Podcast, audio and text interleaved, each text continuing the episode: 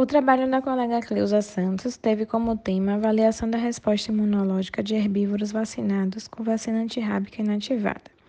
Traz como objetivo geral a avaliação da resposta imunológica de herbívoros vacinados com a vacina antirrábica inativada e como objetivo específico determinar os níveis de anticorpos, avaliar reações adversas à vacina, avaliar a segurança do produto é, em gestantes e jovens, demonstrar a curva da imunidade humoral, confirmar a duração por período de um ano e avaliar a necessidade de reforço vacinal 21 dias após a primeira dose, tendo como justificativa a importância da raiva para a saúde pública, devido ao seu perfil zoonótico e potencial de letalidade, tornando a profilaxia por meio da vacinação essencial.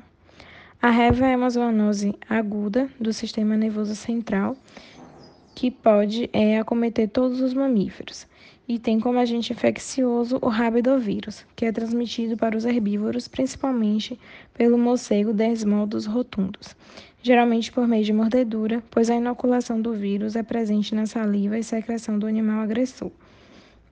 A raiva ela possui duas formas diferentes de reservatório, que é a urbana nos cães e nos gatos e a silvestre presente nos morcegos. Trata-se de uma doença infecciosa de distribuição mundial, ocorrendo de maneira endêmica em diversos países. Em relação ao sistema imune, o organismo responde de duas formas. Temos a resposta inata e a adaptativa. A inata é a primeira a ser acionada frente à infecção, e na maioria das vezes ela vai conseguir eliminar esse patógeno.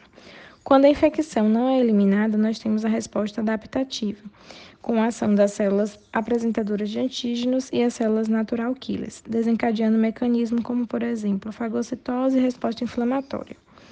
O vírus rábico ele induz tanto a resposta celular como humoral, sendo a celular o mecanismo mais importante, utilizando a ativação dos linfócitos T, é, estimulando anticorpos e células de memória. Apesar do organismo não produzir anticorpos no estágio inicial da infecção, eles são é, responsivos a anticorpos externos ou induzidos por vacinação. Por isso, a vacina e o soro antirrábico após a exposição são eficazes, pois a incubação do vírus se dá de forma longa. A vacina contra a raiva ela é da forma inativada, necessitando de reforço vacinal ou aplicações periódicas, sendo segura e sem risco biológico para quem a aplica, que são os vacinadores. Na patogenia, nós temos que a transmissão se dá por meio de mordedura, arranhadura ou lambedura, pois o vírus ele está presente na saliva do animal contaminado.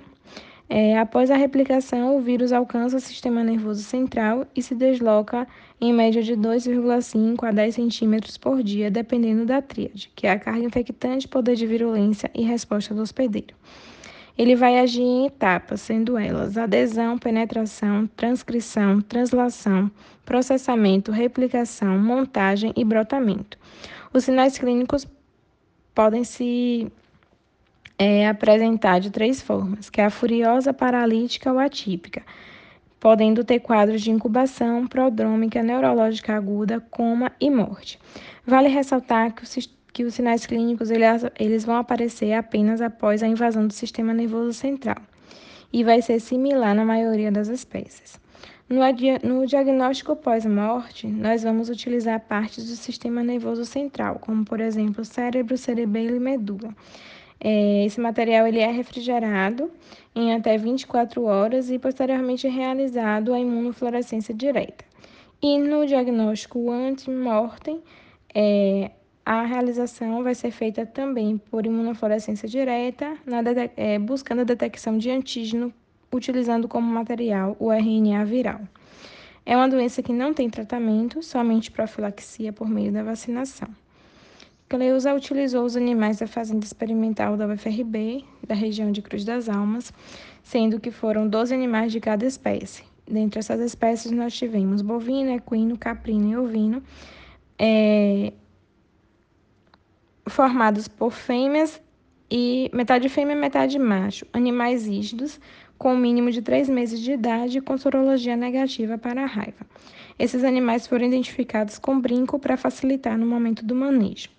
Esses, eles foram então divididos em dois grupos, onde o primeiro grupo recebeu apenas uma dose da vacina e o segundo grupo recebeu reforço após 21 dias da primeira dose sendo seis animais em cada grupo, três machos e três fêmeas, respectivamente, realizando exames de sangue, exame físico e sorológicos de forma periódica.